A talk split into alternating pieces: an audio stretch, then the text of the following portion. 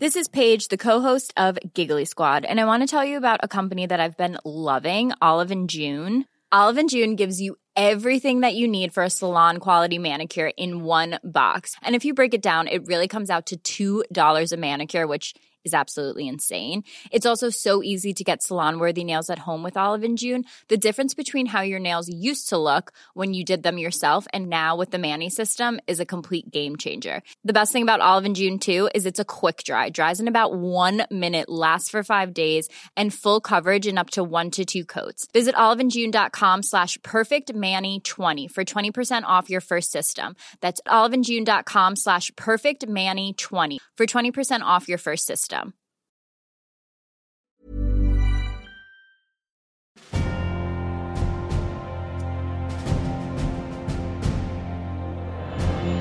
Queridos Mindfactors, tenemos que daros las gracias, porque en este año 2023, otro año más, que no ganamos el premio Ivos.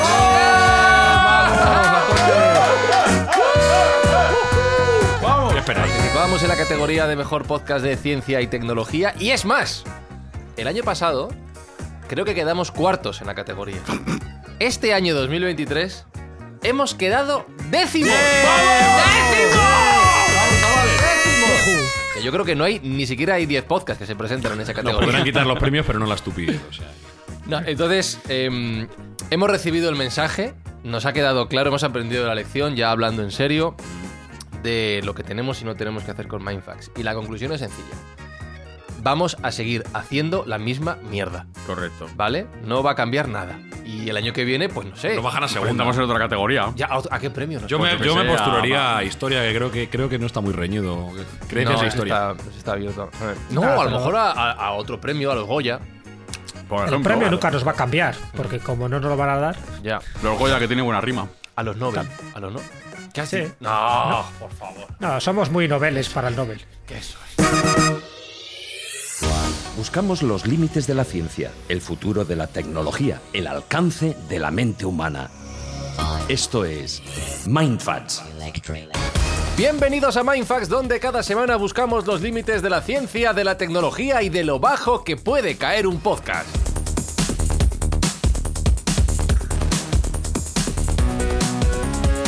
Y Alberto Espinosa, ¿Eh? todavía podemos bajar más. Por supuesto, no hemos llegado ni a la décima parte de lo que se puede bajar. Que lo sepáis. O sea, estamos. Nada, al principio de caer. Al principio, al principio. Jesús Callejo, el suelo no es el límite. No, siempre hay un sótano debajo.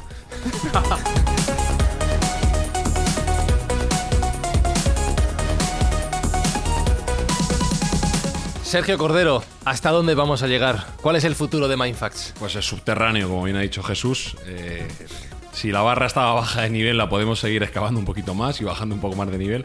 Porque es que nuestra estupidez no deja de crecer. Entonces, eh, esto solo puede degenerar, no puede ir a mejor, ni mucho menos.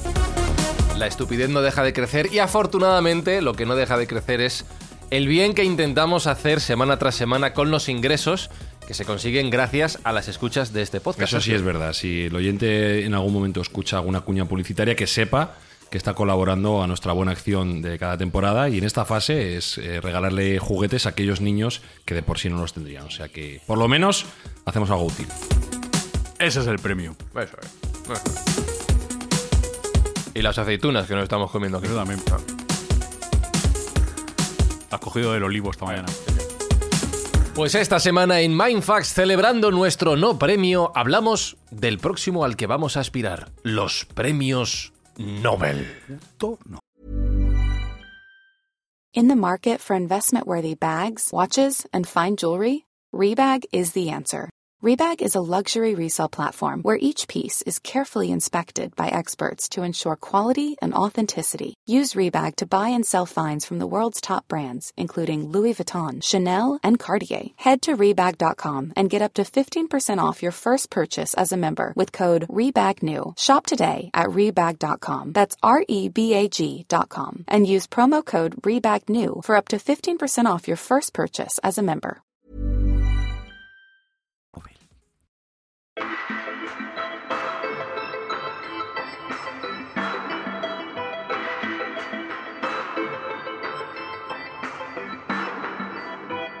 Te voy a contar una curiosidad.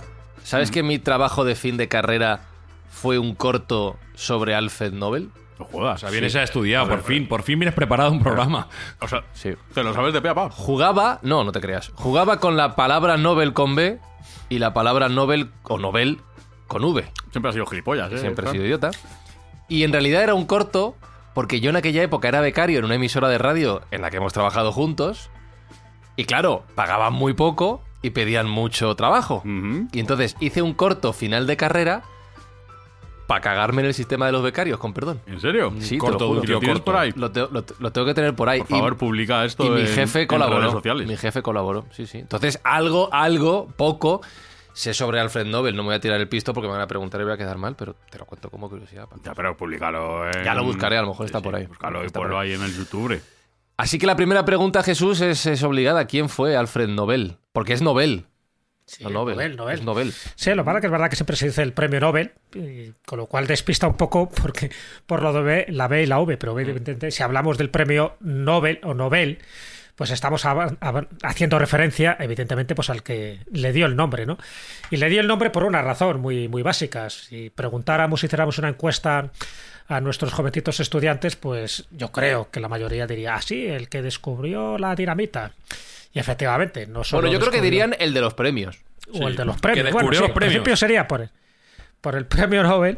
Pero Eso está siendo muy generoso. si, si indagamos un poquillo más, sí, alguien, alguien seguro que se acordará de la dinamita, pero fíjate que fue una de las 355 patentes que hizo Alfred Nobel. O sea que 355. 355 patentes, ni más ni menos. Ya empezó muy jovencito eh, haciendo una patente para un medidor de gas. Y luego, pues, empezó a hacer ya pruebas con explosivos y, bueno, pues se le fue de las manos en algún momento dado hasta murió un hermano suyo. Ahí se le encendió una bombilla. ¿Cómo? Dice, cuidado, cuidado. Sí, lo que hizo fue combinar la nitroglicerina con la tierra de diatomeas y a partir de ahí vio que el explosivo era más, el explosivo era mucho más estable y ese explosivo es lo que se llama dinamita, ¿no? Hay veces que se comete un error muy básico, eh, sobre todo eh, en historia antigua, cuando se habla de, yo qué sé, imagínate la- las pirámides de, de Egipto, ¿no? Entonces cuando entran los musulmanes allí dicen, entonces fueron dinamitadas las tumbas y las entradas a la pirámide. Pues no, no era dinamita exactamente, eran explosivos, pero otro tipo de explosivos. Lo digo un poco porque casi siempre se comete ese mismo error de bulto, ¿no? La dinamita existe hasta, hasta finales del siglo XIX, que es cuando le inventa este hombre. Pero, pero, pero, pero, pero un momento, porque has pasado por encima. Lo del hermano. ¿Me estás diciendo que haciendo pruebas con estas cositas se cargó a su propio hermano? Bueno, pues eh, eh, no haciendo pruebas, sino bueno, pues experimentando y poniéndolo en práctica. Ten en cuenta que él lo hace sobre todo para la cuestión de las minas, ¿no? O sea, que no, Gracias. claro, o sea, ha pasado no le ponía él ya. como un cobaya, como un conejillo de indias a ver qué pasa, Toma, ¿no? Sujeta esto Pero, un eh, momento. Sujétamelo. Y cuando se termine la mecha, lo tiras. Bueno, el hecho es que en 1864, una explosión en la que estaba su hermano trabajando con él, pues bueno, pues estaba más cerca del explosivo de lo que debería estar y muere. Ponte tú, ponte tú. Y- en ese me momento- cuentas. Ahora vuelvo. Venga. Dice, ahora vuelvo, ¿no? Se quedó sin hermano y sobre todo se quedó con la conciencia un poco tocada. Hombre, claro. Pero, pero no solo él. No solo él, sino que la prensa en aquella época la tomó con él, porque dijeron que había inventado un artefacto que podía matar a la gente con mucha rapidez. Sí, El mercader de la no muerte le llegaron visto. a llamar. Claro, exactamente. Entonces es verdad que él se quedó con el cómico. ¿eh? Entonces, bueno, cuando él llega al final de su vida, eh, dice, ¿qué hago con todo el dinero que he ganado? Porque ganó mucho dinero, no solo con la dinamita, sino con esas tre- 355 patentes. ¿Y qué hace con todo ese dinero? Estamos hablando de un equivalente actual de 3,2 millones de euros, lo que por entonces eran 33 millones de coronas suecas. ¿Vale? Porque este hombre era sueco, no lo he dicho, pero se, se da por entendido, ¿no? Que era sueco. Y entonces dice, bueno, pues no se casa, no tiene hijos y tiene unos herederos que son bastante gorrones. Dice, no se lo dejo a esta gente porque lo van a utilizar mal el dinero. Y como he hecho bastante daño sin yo quererlo a la humanidad, porque es verdad que los explosivos, estos, en concreto mezclando la nitroglicerina, se convierte en esta dinamita y puede eh, bueno, hacer un bien para la humanidad si hablamos de minas, pero un mal para la humanidad si lo utilizan como armas. Evidentemente se utilizó como arma, como os podéis imaginar. Dice, voy a hacer algo que beneficie a la humanidad. Y en su testamento, ese famoso testamento que él escribe un año antes de su muerte, deja claramente especificado que el dinero va para aquellas personas Además dice así de una forma textual en su primer párrafo. Es mi deseo que en la entrega de los premios no se tome en consideración la nacionalidad de los candidatos, sino que los más valiosos sean quienes reciban el premio, sean escandinavos o no. Y siempre por mérito de, ah, de la humanidad en los distintos premios que se establecen que, como bien sabéis, sería el de física, el de química, el de medicina o fisiología, el de literatura y el de la paz. Ahí no entra ni el de economía ni el de matemáticas, ¿vale? Luego comentaremos un poco por qué. Bien. Fijaros, esta cláusula de este testamento eh, encabronó muchísimo a los escandinavos. Porque dice que se lo vamos a dar a un extranjero, o sea, que este dinero, estas coronas suecas, se lo vamos a dar a alguien que no sea de nuestra tierra. Nada, nada, nada, este tío estaba loco, por lo tanto, eh, lo distribuimos entre nosotros. Hubo un comité que dijo, no, hay que respetar las últimas voluntades de Alfred Nobel y si ha dicho que el mérito es para que haga una contribución honorable dentro de estas categorías de la ciencia, se lo tenemos que dar. Y efectivamente y que son así sus fue. premios y es su dinero, ¿no? Quiero decir que... Sí, pero era su dinero que se gestiona a través de una fundación Nobel y esa fundación Nobel pues va creando también pues sus distintos compadreos. De hecho, al principio prácticamente los primeros Nobeles era gente de allí. Era de Suecia, de Noruega, de Dinamarca, en fin. eh, eran muy reticentes a dárselo a un francés, a un inglés, y ya no te digo en español que tardamos un poquillo. Y de hecho, el, el comité noruego del Nobel, noruego, no sueco, es el que establece el candidato para el Premio Nobel de la Paz, que se que se otorgó precisamente porque era muy amigo de una de las pacifistas más prestigiosas que había en aquella época. Y él se dio cuenta que el Premio Nobel de la Paz posiblemente fuera el que más interés tenía en otorgar. Por eso, porque él tenía esa conciencia de que había hecho muchísimo daño con este tipo de inventos. Porque no se lo inventa la, la dinamita, él crea también la gelignita, que es un producto que es mucho más estable que la dinamita. Más adelante creó la balistita, que es el primer tipo de pólvora sin humo, etcétera, etcétera. O sea que distintos explosivos Claro. que algunos utilizaron para el mal y otros lo utilizaron para el bien.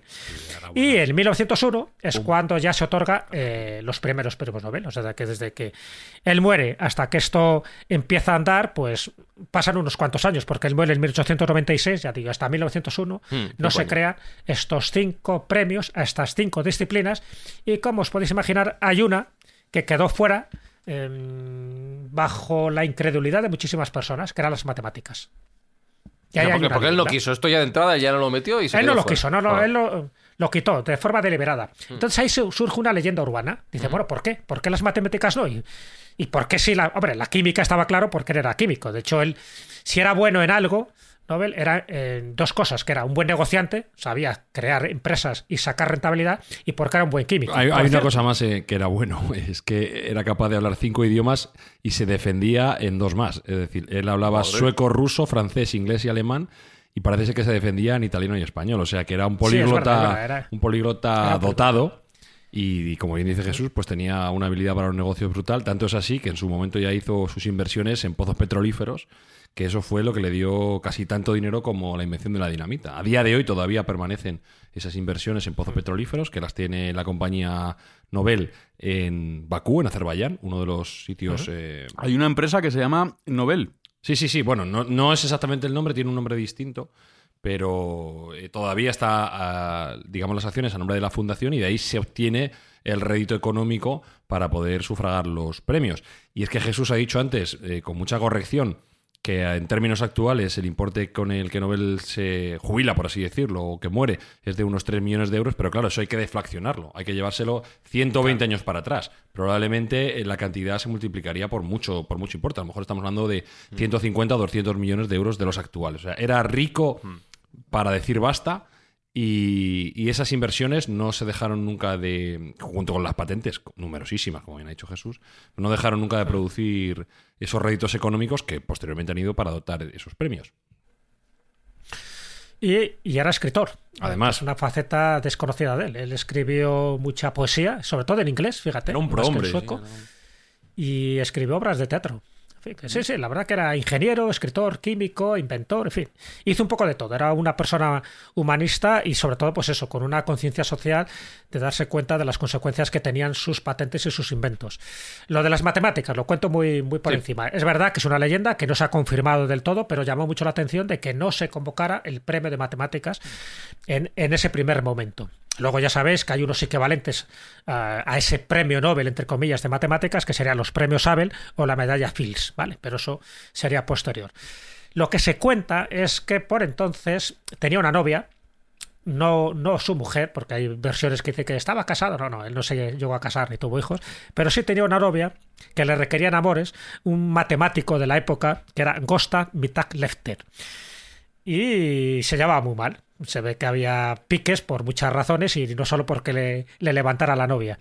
Conclusión, dice que por ese tipo de celos o por, fin, por un resentimiento, no entendemos muy bien por qué, el Premio Nobel de Matemáticas nunca se llegó a instituir y así eh, lo dejó establecido dentro de su testamento y lo dejó establecido por omisión, no por, no por otra razón, porque no se mencionaba ese premio. En el testamento ¿Será no verdad decía, o no será verdad? pongáis premio a las matemáticas porque odio a este señor que me quiere levantar la novia. No decía eso, ¿no? No decía exactamente eso, Ah. pero todo el mundo intuyó que en aquella época el Gustav Mittag Lefter estaba, eh, en fin, haciendo sus cosillas con, con la novia y parece que no le gustó demasiado. De hecho, ya te digo, es una es un rumor, es una especie de leyenda. Nunca se llegó a confirmar, pero muy sospechoso que las matemáticas ahí quedara un poco en vacío. Ya digo, ha quedado claramente sustituido por ese premio Nobel de Ciencias Matemáticas, que, que es el premio Abel, y la medalla Fields, que ya sabéis que equivale pues, a un porcentaje también muy parecido al que se daría con el premio Nobel. Así que, bueno, esto es un poco resumidas cuentas, el Mm. Bueno, origen. Sí, y pero tengo, las tengo tres preguntas. premio Nobel. Claro, tengo tres preguntas. Porque lo primero, has mencionado que posteriormente se instauró el premio Nobel de Economía, que no, Sí. es, que no está dentro de la lista original, ¿no? No, hay que esperar al 69, ni más ni menos. 69. al 69. Y, y lo crea el Banco Central de Suecia. Al final, por presiones, también dijeron, eh, es verdad que por entonces la economía estaba muy en boga, ya sabes, en fin, que si la escuela de Chicago, que si las, las escuelas soviéticas a la hora de proponer un sistema económico. y entonces dijeron, bueno, hay gente que se está devorando los sesos también por establecer un sistema económico que sea lo más factible, sobre todo para, ese- para países democráticos. Y entonces se creó, se creó ese sexto premio Nobel de Economía en honor también a Alfred Nobel y dentro también de ese mismo marco geográfico que era Suecia. Hmm. Luego está el tema de la legitimidad y la dotación económica, que habéis mencionado antes, que esto tiene una, una dotación que supongo que habrá ido creciendo con el tiempo, que se habrá ido ajustando con la inflación. ¿Dan, dan mucho dinerito? Pues si te dan un Nobel, te dan mucha No, sí, Sí, da coge, bastante. coges un buen pellizco, ¿eh? Al final está bien dotado y eso incentiva mucho más que la gente Claro. Eh, pues tenga interés ¿no? en estos premios, porque al final estamos hablando de 11 millones de coronas suecas, lo que más o menos sería equivalente alrededor de un millón de euros. O sea que no es ninguna tontería. Hay que tener en cuenta que generalmente se suelen otorgar a equipos. ¿eh? El máximo de personas que pueden optar dentro de un equipo son tres, pero oye, si te toca un pellizco de 300.000 euros, Ya pues para tú. un agujero tapas, ¿no? Digo yo que algo- Claro. Bueno, acá hay un pique que también tiene que ver algo España en este tipo de cosas. Y es que efectivamente dan ese equivalente, que más o menos equivale a unos 947.000 euros, o sea, prácticamente el millón de euros. Millón. Imagínate el premio de literatura, se lo daría. Y el premio de literatura muchas veces es individual, no es compartido, ¿no? A diferencia de otros premios como el de química o el de física, que normalmente suele ser compartido. Entonces, ¿por qué digo que existe ese pique y tiene que ver con una editorial española? Porque la editorial Planeta, como bien sabéis, desde el año 2021, elevó la dotación de su premio y lo elevó a un millón de euros para convertirse, para convertirse en el premio mejor dotado a una obra literaria. Hmm, Pero fíjate que ahí iba mi siguiente pregunta, y la última en esta parte inicial del programa, que es la legitimidad del premio. El premio Planeta en las letras españolas e hispanas está muy bien considerado. Ya se puede hablar después de las estrategias de la propia editorial que concede el premio, eso ya es harina de otro costal. Pero el premio Nobel, yo tengo la sensación de que es el premio seguramente más valorado del planeta. O sea, es el, Desde, desde luego. el mayor premio al que puedes aspirar en estas categorías y si te dan un Nobel ya has pasado la historia para siempre desde inicios del siglo XX, como dices, y además que por los casos españoles que, que antes dejabas entrever, que recibieron los primeros premios Nobel, entiendo que gracias a esa dotación económica han sido muy bien considerados desde prácticamente sus inicios. ¿no? Poco, O sea, pocos o sea, honores más grandes que Claro. ganar un Nobel. No sé, no se me ocurren muchos Claro. más. ¿no? No, y sobre todo eh, porque se tienen que dar como dos características, ¿no? Por una parte es que se proporciona un beneficio a la humanidad Mm. en esas distintas áreas, ¿no? que lo de la literatura es muy, es muy discutible y ahora comentaremos porque siempre ha habido dos, dos Nobel muy polémicos, que es el de la paz y el de literatura, ¿no? Claro. Porque se ha metido muchas veces la política por medio, a pesar de que Alfred Nobel ya lo dijo también en su testamento, no solo que se podía conceder a cualquiera de, de- de distintas nacionalidades que aportara algo positivo y constructivo a la humanidad, sino, pues eso, que no se metiera la política por medio, es decir, que no fuera tendencioso. Y sin embargo, sí lo ha sido a lo largo de bastantes años. Y la otra razón, por lo que es prestigioso el premio Nobel, es porque no solo se da muchas veces a un invento, a una obra literaria, sino más bien a una trayectoria. ¿De acuerdo? Es decir, que es cierto que luego más o menos se centra pues en el descubrimiento de tal elemento químico, imagínate, ¿no? El descubrimiento pues del grafeno. Pero en general también se da por toda la trayectoria que ese científico, que ese investigador ha tenido y que queda recompensado pues con su último descubrimiento o con su último hallazgo que ha generado un beneficio totalmente tangible a la humanidad. Pero no siempre ha sido así. De hecho, se ha dado premios Nobel a personas que luego se ha demostrado que no era tan valioso o no era tan, tan beneficioso como se pensaba, que luego era tendencioso a nivel político o que el personaje en cuestión pues era un racista, era un machista, era un supremacista, es decir, que luego la categoría moral del personaje al que se le daba el premio Nobel pues dejaba mucho que desear, con lo cual también eh, desvaluaba un poco ¿no? lo que era la intencionalidad de, de Alfred Nobel cuando lo estableció así en su testamento. O sea, que de esos ejemplos hay bastantes. Pues vamos a ahondar en premiados a lo largo de la historia y de la última camada de los Nobel, pero antes algo importante. ¿Quieres más aceitunas? ¿Hay? ¿Qué- No sé si hay más. ¿Quieres que.? Ah, pues ojalá hay otra cosa para comer. ¿no? Champiñones que tienes ahí cultivando. Sí, ahora. ¿Quieres champiñones? Ahora. ahora. Luego os cuento lo de los champiñones.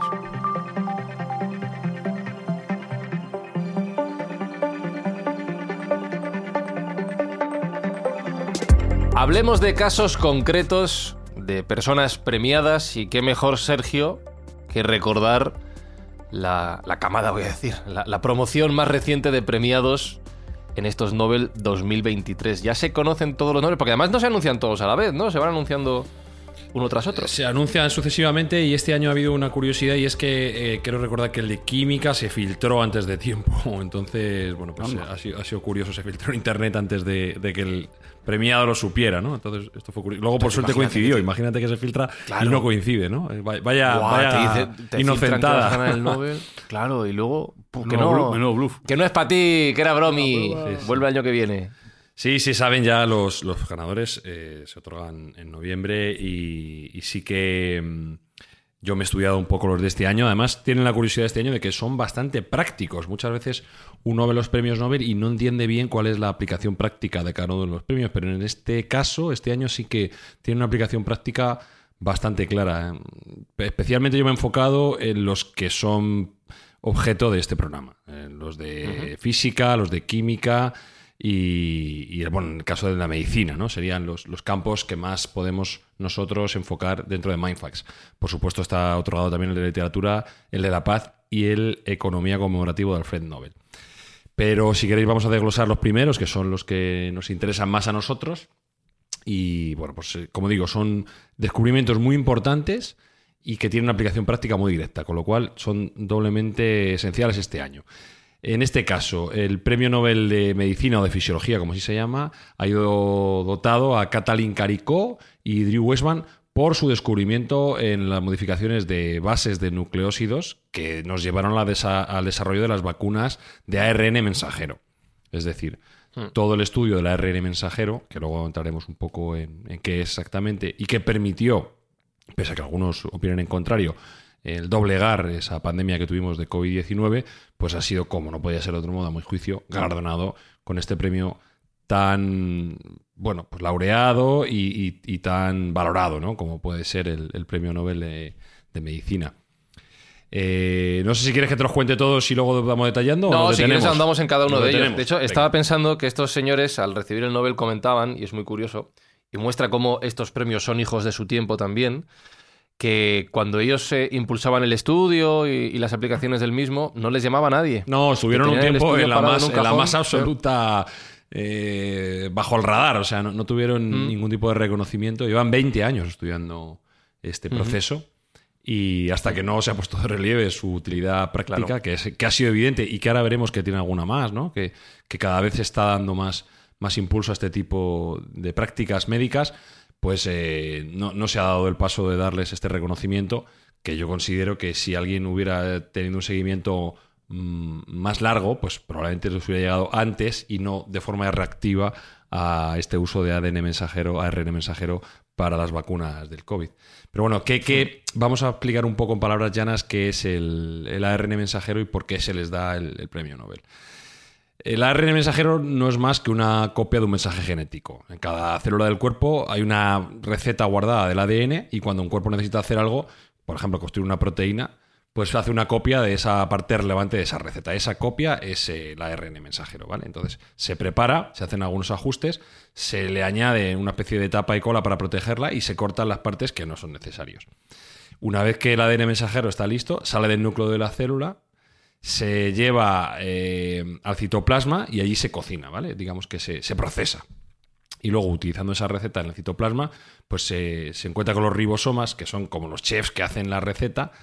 Y gracias a ese tipo de ARN, que es el, otro tipo de ARN, que es el tRN, se, los, se reúnen los aminoácidos para crear la proteína. Esas proteínas son las que luego devienen en anticuerpos o en otro tipo de moléculas que nos pueden ayudar en, la- en combatir diferentes enfermedades. Porque hay que tener en cuenta que el ARN mensajero ha tenido mucha preponderancia en el ámbito de la lucha contra el COVID, pero no es ni mucho menos su única aplicación. Por ejemplo, ya hay un- una medicina alternativa utilizando esta tecnología de ARN mensajero que es capaz de reducir en un porcentaje de un- alrededor de un 30% el colesterol total. Y Ah, especialmente mira. el LDL, que es el colesterol que llaman malo, aunque bueno, hay algunos médicos que disienten de, de esta definición, eh, pero sí que parece ser que tiene una vinculación concreta con las enfermedades cardiovasculares. Entonces, utilizando este tipo de moléculas de ARN mensajero, se es capaz de reducir el colesterol en pacientes eh, que tengan hipo- hipercolesticemia y de este modo reducir sus posibilidades de eventos cardíacos relacionados con problemas cardiovasculares. Entonces, no solo estamos salvando vidas con el COVID, con esta tecnología, que ya su uso es evidente y creo que empíricamente nadie puede negar que fue un éxito a nivel de experimento hu- humano. Bueno, que nadie lo puede negar, que nadie lo puede Nadie negar. debería negarlo. Si negarlo lo van a negar. Por poder, por poder. Empíricamente se ha demostrado que funcionó, ¿no? No sabemos si puede tener unas componentes colaterales que desconocemos, pero desde luego para lo que estaba planteado sí que, sí que valió. Y ahora se están empezando a buscar otros usos para este tipo de tecnología. Como digo, esta reducción del colesterol me parece una de las más importantes porque no, no olvidemos que los accidentes cardiovasculares son la causa número uno de muerte en el mundo. Entonces, eh, parece que hay una relación directa entre el colesterol y la aterosclerosis y la reducción de este colesterol puede ir directamente vinculada con una reducción de muertes directa. Con lo cual me parece que es un uso de la tecnología tremendamente práctico. Y asimismo se está empezando a investigar también en el uso de esta tecnología en el combate contra el cáncer, que también me parece eh, pues un- una forma práctica de combatir uno de los males que más nos acucian como, como especie, eh, dado que este tipo de moléculas son capaces de dirigirse directamente contra las células tumorales. Entonces, se está empezando a ver diferentes usos para diferentes males y se está empezando a enfocar, y me parece perfecto, en las, principales amenazas para el ser humano, que es el, accidente cardiovascular y el cáncer, que son las dos probablemente fórmulas eh, de mortalidad más directas. Entonces, esta tecnología ha abierto un campo nuevo en el mundo de la ciencia y estamos solo en, en la antesala, en el umbral de, de su uso. Por lo cual, me parece que este premio Nobel que se ha otorgado en este momento igual se queda corto para el, el crédito que hay que darle a estos investigadores por la puerta que han abierto a estos nuevos desarrollos de medicinas que pueden cambiar la esperanza de vida de un mundo completo. Desde luego, sí, sí. Esto puede ser un antes y un después. Estoy viendo el, el premio Nobel de Física y esto sí que es un mindfax, ¿eh? Me Sí. revienta la cabeza. Me Sí, revienta sí, la cabeza. El premio Nobel de Física mm, tiene, tiene miga este año, tiene miga. Se ha concedido a Pierre Agostini, que es francés, eh, Ferenc Krauss, austrohúngaro, y Anne Lullier, sueco-francesa, por sus métodos experimentales en la generación de pulsos de luz en atosegundos para el estudio de la dinámica de los electrones en la materia. Eh, ¿Qué es un atosegundo? Pues yo cuando lo escuché por primera vez no lo sabía. Y no es más que 10 elevado a la menos 18 veces un segundo, es decir, un quintillón de segundos. ¿vale? O sea, es una fracción de tiempo, la fracción de tiempo más corta que el ser humano es capaz de medir. Y bueno, Pero mira, mira, mira la frase, esta frase es muy mindfax, se la atribuyen, supongo que será verdad, a la Real Academia Sueca de Ciencias. Dice, un atosegundo es tan corto que hay tantos en un segundo como segundos ha habido desde el nacimiento del qué universo. bonito, ¿eh? ¡Boom! Qué bonito. Sí, sí. Tremendo. Bueno, aquí decir eh, que no, se me ha olvidado comentarlo antes, que este año la presencia femenina en los premios Nobel es muy alta, de la cual nos alegramos. Se va recortando un poco esa distancia histórica entre hombres y mujeres. Es, eh, Bueno, sigue siendo el 6% de todos. sí, pero, pero, pero eh, digamos que se va acortando esa distancia. Anteriormente eran muchos menos mujeres que hombres y Sí. ahora cada vez hay más. Por ejemplo, en el premio Nobel de, Fi- de Medicina, Katalin Carico es mujer y en el premio Nobel de Física, pues aquí tenemos a Anne Leulier, que además tiene la curiosidad de que se, se enteró de que le daban el premio Nobel durante una clase que estaba dando en la universidad y no interrumpió la clase. Terminó su clase de hora y media y posteriormente lo celebró en el Una pasillo. profesional. Sí, sí, o sea, Sí, sí, yo no sé cuántas veces le darán el Nobel en la vida, pero yo igual hubiera tirado libros al aire y hubiera hecho fiesta general para, para celebrarlo. Esta mujer fue tan estoica y tan profesional que no interrumpió su clase, se enteró por además sus alumnos y culminó su clase y luego posteriormente fue, fue a festejar. O sea que me parece un hecho tremendamente frío, pero, pero bueno, es, es sí, respetable. ¿Y en qué consiste esta aplicación práctica de este Nobel de Física? Bueno, pues lo que estamos haciendo aquí es, eh, es llegar a estudiar los electrones de átomos durante fracciones de tiempo extremadamente pequeñas. ¿no? Eh, como hemos dicho, atosegundos, eh, que son en, en términos europeos una trillonésima parte de un segundo, en términos americanos, que es la otra fuente que yo he estudiado, son una quintillonésima parte. Pues ya sabéis que los billones americanos y europeos son distintas. Entonces, durante ese tiempo tan, per- tan corto, ese periodo tan, tan corto de tiempo, se puede estudiar lo rápido que se mueven los electrones o cómo intercambian energía, que antes era indetectable completamente porque no había tecnología ni capacidad para, para hacerlo. ¿Dónde tiene una aplicación práctica y potencial este tipo de descubrimientos? Pues básicamente en la electrónica y en la medicina. En la electrónica, en la optoelectrónica. Bueno, pues mediante el desarrollo de esta tecnología seremos capaces de crear chips mucho más potentes y mucho más rápidos. Cosa que nos interesa mucho porque estamos llegando al límite físico de la ley de Moore. Recordad que los procesadores tienen un número de nanómetros y estamos ya en, en la escala final. Ya estamos en 3 nanómetros actualmente, no hay mucho más hacia abajo. Como dicen en, física cuántica, al fondo hay sitio, pero hacia abajo no hay mucho más. Entonces, este tipo de usos de la tecnología mm, tan, de, tan corto tiempo y, cómo se fraccionan estos, eh, estos electrones que se mueven y intercambian energía, pues eh, nos permitirá avanzar en, en la, la optoelectrónica. Y por otra parte, en la medicina, parece ser que si se, mm, se somete a algunos tejidos, como puede ser la sangre, a este tipo de procesos, somos capaces de ver cambios muy, muy, muy mínimos dentro de, esos glóbulos y de esa parte de la sangre, con lo cual eso nos podría llevar a una detección temprana de muchas mm, enfermedades que a día de hoy somos eh, incapaces de, encontrar. A mayores, eh, bueno, pues han encontrado interacciones de rayos láser con átomos de gas y, bueno, pues eh, se, se demostró que estos pulsos de luz pues eh, podrían ser mm, capaces de ver los movimientos de electrones que ocurren en, en estas décimas de atosegundo, que como tú dices, pues para nosotros, igual que los números muy masivos y muy grandes son difíciles de conceptuar, eh, estos números estos tiempos tan escasos también lo son. El atosegundo para un ser humano no tiene sentido, porque antes de que lo pienses ya ha transcurrido mucho más. Incluso el solo hecho de pensar en ello, el, el mensaje que va por nuestro circuito neuronal sería mucho mayor de lo que es el propio atosegundo, con lo cual nosotros nunca podremos conceptuar. Nosotros podemos conceptuar un segundo, incluso una décima de segundo, pero nunca un, un atosegundo. Entonces, bueno, pues eh, ver esta capacidad y tener conciencia de esta capacidad de tiempos tan cortos en los electrones a escala atómica, eh, bueno, pues nos, nos da una ventaja tremenda para desarrollar este tipo de tecnologías.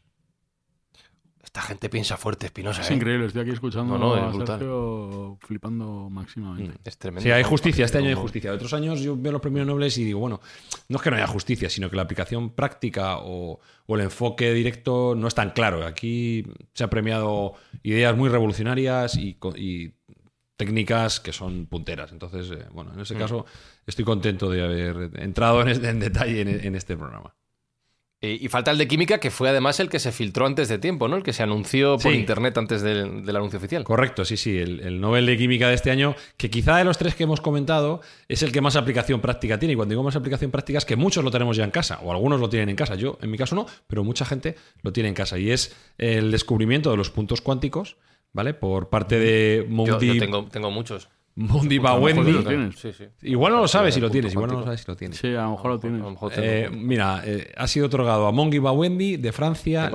Luis Bruce y Alexei Kimov de Rusia por el hallazgo de estos puntos cuánticos, que son necesarios y esenciales para revolucionar la, la nanotecnología tal y como vosotros, tal y como nosotros lo conocemos.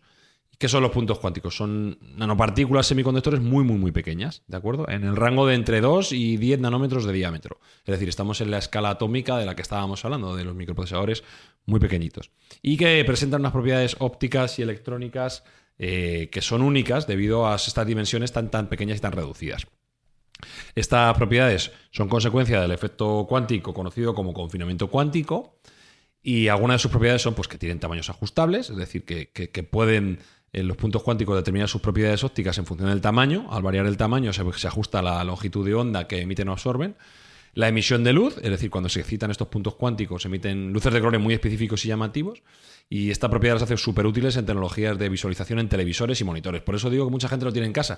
Cualquiera que tenga una televisión en casa que sea QLED, ¿vale? Que esto hay bastantes, eh, todas las, casi todas las marcas punteras tienen eh, esa tecnología QLED en casa. Eh, tienen ya una tecnología de, de puntos cuánticos en casa. Con lo cual es, se ha dado un premio Nobel a una tecnología que ya estaba desde hace unos cuantos años, a lo mejor 10, desarrollada.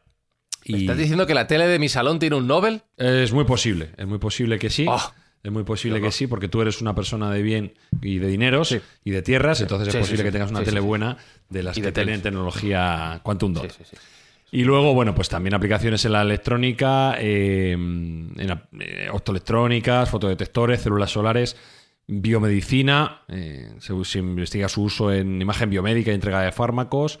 Y bueno, estos puntos cuánticos son más estables y duraderos que los colorantes orgánicos tradicionales y eso le da utilidad especial en dispositivos de iluminación y paneles solares. Es decir, es un ámbito también relativamente nuevo, aunque ya tiene, la ya aplicación práctica, en, contraste con otros premios Nobel que normalmente cuesta un poco más darle desarrollo. Este tipo de tecnología se lleva utilizando aproximadamente 10 años, incluso en móviles también. Recuerdo que ya muchas de las pantallas de móviles de hace unos 5 o 6 años, cuando yo trabajaba en la industria, eh, tenían esta tecnología de quantum dots, eh, puntos cuánticos, y bueno, pues se les ha reconocido con, con este premio que, como digo, ha redundado en que podamos ver mucho mejor YouTube y Twitch y Netflix en casa. O sea que tiene una Así me gusta. Que le den premios grandes a las cosas importantes de la vida. Luego, por mencionar el resto de premios Nobel de, de este año, estoy viendo que el Nobel de Literatura ha ido para el noruego John Foss por su carrera literaria, que el Nobel de la Paz ha ido para la activista iraní Narges Mohammadi, que está encarcelada, de hecho, en, en su país, eh, que protesta eh, contra la opresión a las mujeres allí en, en Irán. Y hablando de mujeres, el Nobel de Economía ha sido para la estadounidense Claudia Golding, precisamente por el estudio, los estudios sobre la evolución del rol de las mujeres en el, en el mercado laboral. O sea que sí, lo que dice Sergio, que la presencia femenina este año ha sido muy marcada y además muy reconocida, por ejemplo, con este último estudio o con el caso de la activista iraní. Pero Jesús, no siempre los premios han sido bien recibidos por el público. Estoy recordando el caso de Bob Dylan, premio Nobel, Nobel de Literatura. Estoy recordando el caso de Barack Obama, premio Nobel de la Paz. Si no recuerdo mal, justo después de cargarse a... a- ahí se me ha ido el nombre, eh, de, Al- de Al Qaeda. A Bin Laden, A Bin. Laden, perdón. Bin a Laden, Bin Laden, Bin Laden, sí. Nobel de la Paz. por, la- ¿cómo? por las Osama, armas de Osama. destrucción masiva. Osama sí. Bin Laden. Eh, y ha habido gente incluso que ha decidido que no lo va, que no lo va a recoger. ¿Para qué? Eh, No, ha habido gente que no lo ha recogido, sí, sí. Claro, ya os he dicho que los dos más polémicos siempre han sido el de literatura y el de la paz, ¿no? El de literatura porque muchas Nunca veces se ponen de acuerdo, ¿no? En literatura, me refiero a todo el mundo le cae, le No, cae mal. hay- Nadie- no hay una Hay unanimidad autores que no recientemente. nadie. Claro, que se dan, se sabe perfectamente qué países no se lo van a dar y cuáles son los que están dentro del bombo. Hay que tiene do- que dos pendientes por- ahí, ¿no? Siempre se habla de Murakami y de Jesús Callejo, ¿no? Cantidad- La lista de los premios Nobel de literatura que no lo han recibido sería larguísima y sería penosa, ¿no? Porque ¿por qué unos sí y otros no? Sin embargo, a muchos que han sido candidatos eternos al premio Nobel, como Jorge Luis Borges, ¿no? Por ejemplo, Fíjate, nunca se lo dieron. delito, y, se, ¿eh? y se sabe que no se lo dieron por sus ideas políticas. Pero sin embargo, eh, a otros personajes se les ha dado de una forma como muy sospechosa. Eh, Antes has hablado de, de Bob Dylan, ¿no? Dice, bueno, ¿por qué le dan a un cantante un premio de literatura por muy buenas que sean sus letras, ¿no? Bueno, esto salió una especie de chiste, un Twitter en su momento que proponían a Pérez Reverte para los premios Grammy. Entonces dice, bueno, pues si, si cambiamos el orden, pues ¿por qué no, no? Pérez Reverte también puede, puede competir en los Grammy. Bueno, el hecho es que ha habido autores, bueno, recuerdo el de Premio Nobel de Literatura que se lo dieron a Winston Churchill en el año 1953 Hostia. por sus discursos. Hombre, es verdad que Winston Churchill escribía muy bien, pero es que por entonces había gente, eh, escritores profesionales que se lo merecían mucho Por más. ejemplo, ¿no? Tolkien tampoco lo tiene, ¿no? Eh, Nada, ni, ni- ni Tolkien, ni Tolstoy, ni Marcel Proust, ni Frank Kafka, ni, ni Javier Marías o Pérez Reverte, ¿no? Por citar a dos españoles. Pero bueno, tengo que decir que, que también es una especie de. no solo de algo aleatorio, sino también algo muy político. Eso se sabe perfectamente. Con el Nobel de la Paz es mucho más escandaloso, ¿no? Porque el Nobel de la Paz pues, se supone que se está reconociendo una postura para pacificar el mundo o parte del mundo. Pero es claro, es que eso lo han dado, como habéis dicho, a Barack Obama. Es Déjame se que corrija un- una errata porque luego me van a brear. A Obama se lo dieron antes del- de la muerte de Bin Laden, dos años antes. Mm. Eh, sí, se lo dieron en el 2009 a Obama. Pero a Henry Kissinger, que se sabe que estuvo metido en todos los fregados habidos y por haber en Sudamérica, ¿no? En fin, ¿Henry Kissinger tiene un premio Nobel? Sí, sí, sí, sí, se lo dieron. De ¿De la paz? De la paz. De la paz, de la paz. ¿no? en Chile a ver qué opinan. Bueno, en Chile hay muchos sitios, menudo sinvergüenza. Ma- Maquiavelo, Henry Kissinger. A Yasser Arafat también se lo dieron, en fin, con todos sus Bueno. antecedentes y tal que tenía. Sí, bueno, pero ahí se lo dieron un poco de reconocimiento, en fin, a- por, por el pueblo palestino y tal. Pero me refiero a que la biografía de Arafat, pues en fin, está bastante Bueno, pero en, teñida de sangre. pero en sus últimos momentos ya, joder, hizo mucho por la paz. De hecho, si estuviera Claro. vivo no estarían las cosas como están. No, en- evidentemente, en pero bueno, Palestina. pero, pero me refiero que como veis muchas veces eran muy discutibles, como diciendo, bueno, pues se supone que se está dando a alguien un poco por ese reconocimiento de, de que está mejorando un poco el mundo, y no siempre ha sido así, ¿no? Luego ha habido premios Nobel como el de Rigoberta Menchú, por ejemplo, que se dio en el 92, eh, una guatemalteca, además creo que fue Mm. la primera mujer indígena que se le daba el premio Nobel, pero luego se comprobó que toda la biografía que había dado, de, en fin, de mujer maltratada, en fin, que había sufrido multitud de cosas, pues que había sido inventada y exagerado, ¿no? Y luego lo, de- lo, lo desmontó un antropólogo estadounidense, Daniel Stone. Bueno, todo ese tipo de cosas siempre han teñido, ¿no? Un poco el premio Nobel, como diciendo, bueno, cuidado a ver a quién se lo damos, porque luego se ha dado casos, por ejemplo, en el caso de, de Mindfast, ¿no? De estos premios científicos, el de William Shockley, que aparte de ser el inventor del, del transistor, el que lleva el silicio ¿no? a Silicon Valley, pues eh, él era un racista, pero vamos, contumaz, un racista totalmente obstinado. Le dan el premio Nobel de Física, pero se sabe que utilizó sus conocimientos y sus contactos en biología y genética para sus ideas racistas y para la eugenesia. ¿no? Determinó que ciertas personas tenían que ser eliminadas y ciertas personas no tenían que ser eliminadas. En fin, las condiciones morales de este personaje dejaban mucho que desear.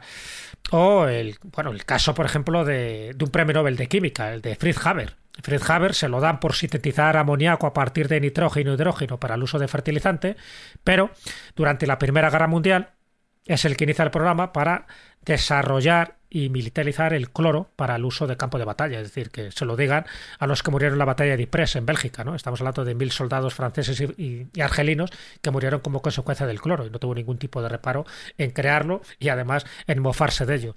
En fin, que hay cantidad de cosas de este tipo que, ya digo, empañan y devalúan a veces el premio Nobel. O el caso de James Watson, por ejemplo, James Watson y, y Crick, sabes que le dieron el premio Nobel por, Mm. en fin, por la estructura de la doble hélice del, ADN y, sin embargo, ningunearon el trabajo de Rosalind Franklin, cuyo trabajo en cristalografía de rayos X hizo posible este descubrimiento. Y, sin embargo, a esta mujer la, de- la de- echaron para atrás diciendo que no había prácticamente hecho nada por el, el logro ¿no? de- del ADN cuando luego se demostró todo lo contrario, con lo cual James Watson demostró que era un machista de mucho cuidado.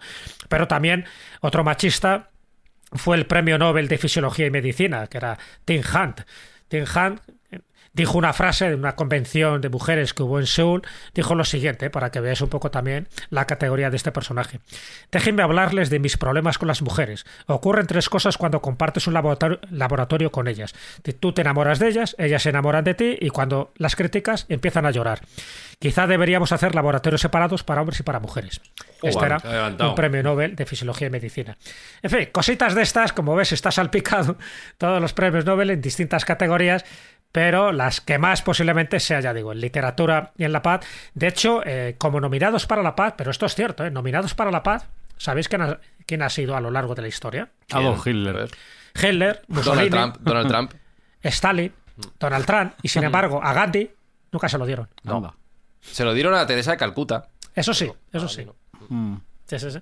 Pero bueno, injusticias de este tipo que hay y cosillas de este. Y por ejemplo, el premio Nobel de Literatura a la vez un año quedó desierto, en el año 1935. La mala era, candidatos la que mala había. era la camada. Ca- esa. todo sí, candidatos que había en aquella época, lo supimos 50 años después. Candidatos había. Miguel Duramuno, Nah. Chesterton Nah. o Paul Valéry. Nah. Cualquiera de estos tres escritores pudo haber ganado el premio Nobel de Literatura. malísimos todos. No había nivel. El jurado dijo que ninguno de estos tenía categoría literaria. Claro, que no, que no. Se queda desierto. A ver si convocan ya el Nobel de los podcasts, Espi. Ya ves. A ver si nos presentamos y a ver si lo ganamos. Si Nos quedamos. seguro. ¿Crees que daremos décimos otra vez? ¿Crees que O peor. también no, no vamos a llegar a eso? Eso lo vota la gente. Bueno, no votan los suecos. Ya, pues imagínate cómo se van a hacer los suecos. Un mindfuck sueco. Total.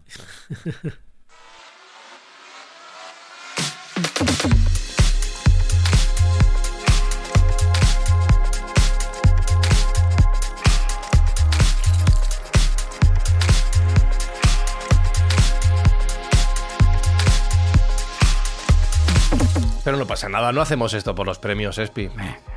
Por los premios. Que el premio ha dicho cuál es. El premio es el que es de este programa. No, que lo hacemos por la cerveza, ¿no? Tampoco, hoy no tampoco hay te venga, no, es que Hoy lo no- hacemos por ayudar a la Hoy- gente, lo hoy- hacemos por hoy comer. no hay cerveza en No, este hoy hay agua. estudio. Hoy hay agua. Y champiñones. Mira, mira qué vinillo tiene Sergio ahí. Mira sí, Sergio tiene vino ahí. Sí, pero Hombre, siempre podemos quedar bien y decir que lo hacemos por amor al arte. También. Es una frase muy socorrida. Con los champiñones. Cuéntalo de los champiñones. la semana que viene. te Es lo que estoy flipando La aquí. que viene. Lo hacemos porque nos lo pasamos bien, Jesús Callejo, y ya está. Y además aprendemos, así que el premio es doble o triple. Totalmente, tú has dado la clave. Si no nos divirtiéramos, no, no lo haríamos. Y encima, y encima parece, por lo que nos escriben, que hasta aportamos algo. Y si no aportamos nada, Sergio Cordero, tampoco hemos prometido nada, o sea que nadie nos puede reclamar nada tampoco. Lo que sí hacemos es ayudar a la gente que lo necesita. Estamos cumpliendo con las expectativas, que son mínimas, con lo cual Espero. eh, peor- a peor no podemos ir, o sí, ya veremos. Pero ciertamente sí que estamos echando una mano y con este rato que pasamos tan bueno entre los cuatro y todos los oyentes que nos acompañan, estamos ayudando en esta fase de la temporada a que los niños que pudieran quedarse fuera del reparto de juguetes en Navidad por parte de los Reyes y Papá Noel, pues que tengan un poco también ellos para, para jugar, claro que sí. Pues queridos Mindfactors, la semana que viene más y mejor, yo me voy a hacer una cosa muy importante. Es que está mi gata en la ventana pidiendo entrar Espinosa y no la estamos Ah, dejando. Mira, está dando golpes ahí en el cristal que quiere entrar Hola, porque hola. tendrá hambre. animal. Así que yo voy a, voy a abrir la ventana. La semana que viene nos escuchamos. Chao, chao, chao, chao, chao, chao, chao. Mindfacts llega cada semana a tus oídos a través de Spotify, Apple Podcast, Evox, Google Podcast o tu aplicación favorita.